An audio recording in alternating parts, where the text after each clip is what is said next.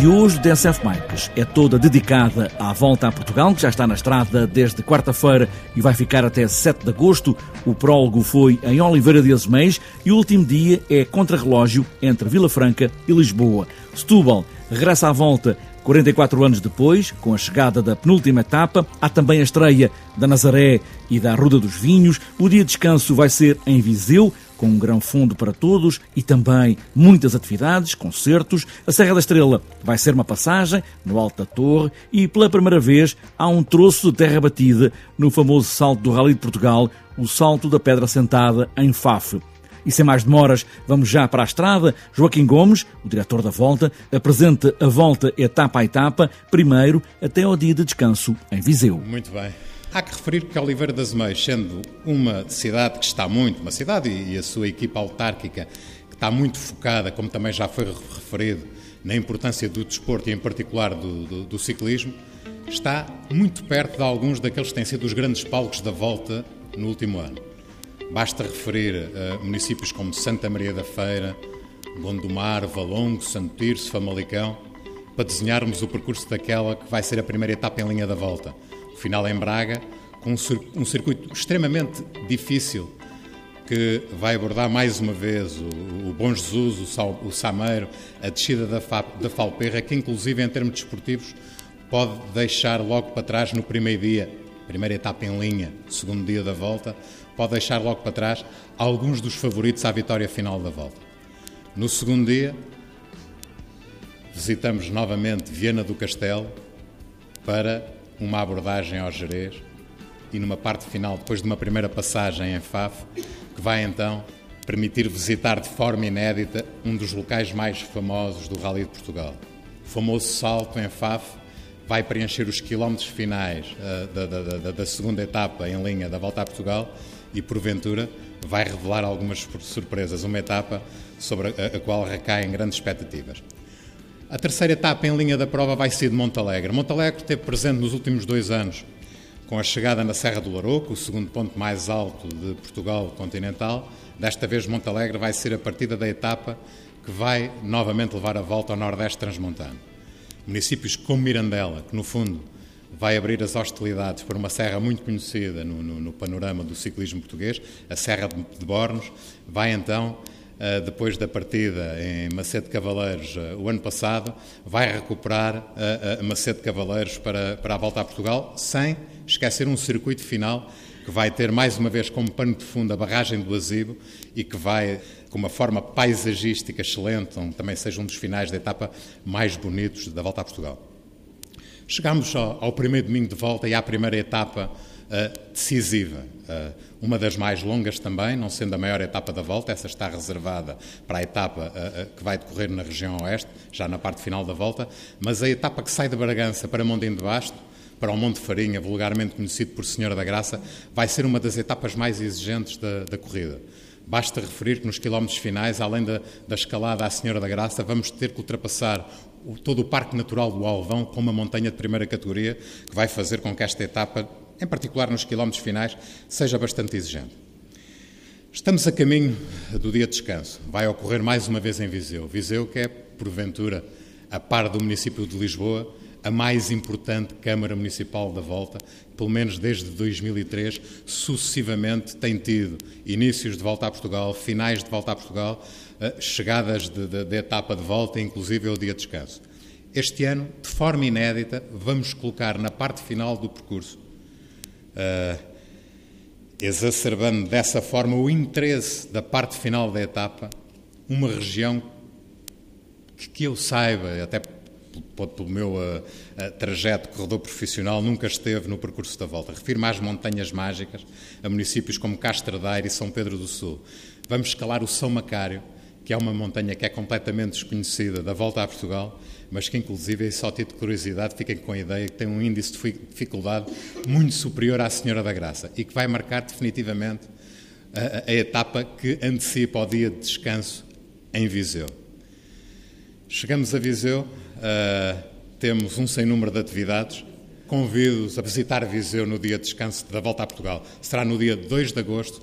Temos muitas atividades, entre elas, agora já o posso dizer, já a famosa etapa da volta, em que juntamos um milhar de cicloturistas. Outros não são bem cicloturistas, são quase corredores profissionais, porque nesta etapa há também uma componente competitiva que faz com que esta, esta etapa da, da, da volta a Portugal da vertente de lazer, entre aspas, seja também um, um, dos fantásticos dias da volta. A primeira parte da volta a Portugal está concluída com o dia de descanso e uma etapa para cicloturista e outros ciclistas que vão entrar para competir. Voltamos à estrada com a volta para a segunda parte depois do descanso em Viseu, com o diretor da Volta a Portugal, Joaquim Gomes, e depois do descanso, a etapa rainha da Volta a Portugal. Estávamos habituados a que a etapa rainha da Volta uh, tivesse o seu final uh, na Torre este ano não vai acontecer. Não vai acontecer, mas nem por isso esta etapa deixa de se constituir como, e julgo pela minha experiência, como a etapa mais difícil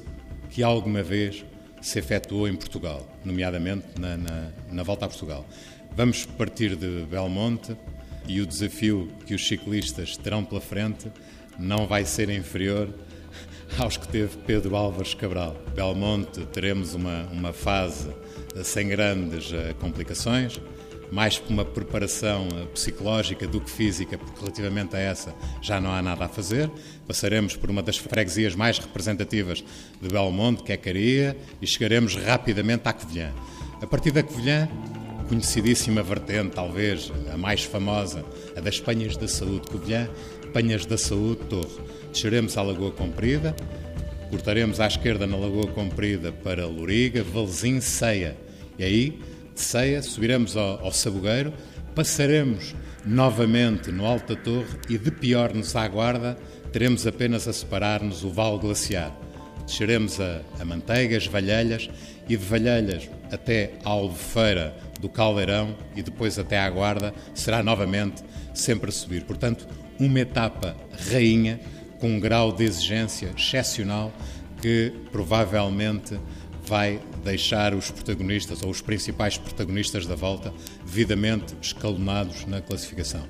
E obviamente que a seguir vem uma etapa de transição, não poderia ser. Uma primeira fase de volta extremamente exigente, com um descanso em Viseu repleto de atividade, os próprios ciclistas em termos uh, fisiológicos terão um dia de treino, poderá rondar duas ou três horas, logo uma etapa rainha com este grau de exigência, precisamos efetivamente de uma etapa de transição. Essa vai recuperar um, um, um município que nos anos 90 teve uh, uma presença assídua na volta. Figueira de Castelo Rodrigo vai ser então o palco de partida para um pelotão extremamente cansado, uh, mas devidamente escalonado em termos da classificação dos seus protagonistas, vão com certeza merecer esta etapa de transição a Castelo Branco. O problema são os inconformados.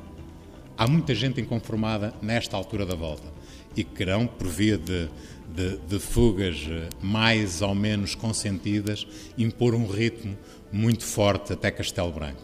Portanto, só estes irão impedir que a, a, a chegada à Avenida Nuno Álvares em Castelo Branco não se efetue uh, uh, perante um, um, um pelotão massivo. Vamos guardar expectativas para este dia. Depois teremos uma neutralização, a maior neutralização da volta entre os locais de chegada e os locais de partida. A volta vai sair de Castelo Branco para a Nazaré, que é uma estreia absoluta na volta a Portugal. Nunca a Nazaré, nem o município de chegada, a Ruda dos Vinhos, teve alguma vez presente na volta enquanto palco de partida ou de chegada de, de etapa. E é uma etapa excepcional por todos os motivos. Primeiro porque estamos a falar dos domínios, dos domínios de Joaquim Agostinho.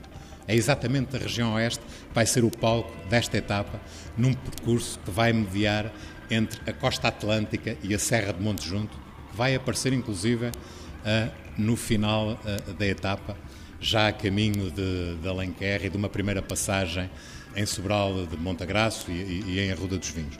Uma particularidade descobri há poucas semanas e que me assustou um pouco, é que anualmente celebra-se uma romaria ao Alta Serra de Monte Junto, que é a romaria da Nossa Senhora das Neves, que junta milhares e milhares de pessoas e que descobri que há dias que surge exatamente no dia em que a volta vai passar. Está tudo já coordenado com a Comissão das Festas e vamos fazer com que este seja um grande dia para a região e, em particular, para o Conselho do Cadaval e para a, para a própria Serra de Monte Junto, que normalmente só aparecia uh, no também famoso Grande Prémio Torres Vedras, Troféu Joaquim Agostinho. Chegámos então à Ruda dos Vinhos e vamos fazer mais uma neutralização. Uma neutralização que vai promover, por parte da organização, a celebração da Setúbal, Cidade Europeia do Desporto. Se isso já era importante para a volta, porque Setúbal esteve afastada da volta a Portugal durante mais de 40 anos, e desde os primórdios, desde 1927, até por ser capital distrito, que Setúbal era a presença assídua da volta a Portugal. Inexplicavelmente houve este interregno que, eh, em boa hora, foi quebrado e vai fazer com que Setúbal seja então o final da última etapa em linha da volta a Portugal. Se isto já era uma boa nova para a volta, eh, depois de uma interessante abordagem do município de Alcácer do Sal, eh, pensámos rapidamente que poderia ser possível o regresso do Alentejo à volta a Portugal. Isso aconteceu.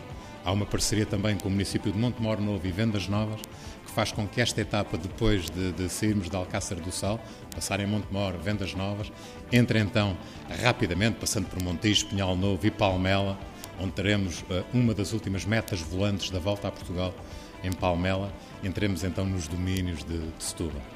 Passaremos numa subida desconhecida nos tempos recentes, mas que eu conhecia dos meus tempos de formação, que é a subida das necessidades velhas, que vai ser uma surpresa quase absoluta para a caravana da volta.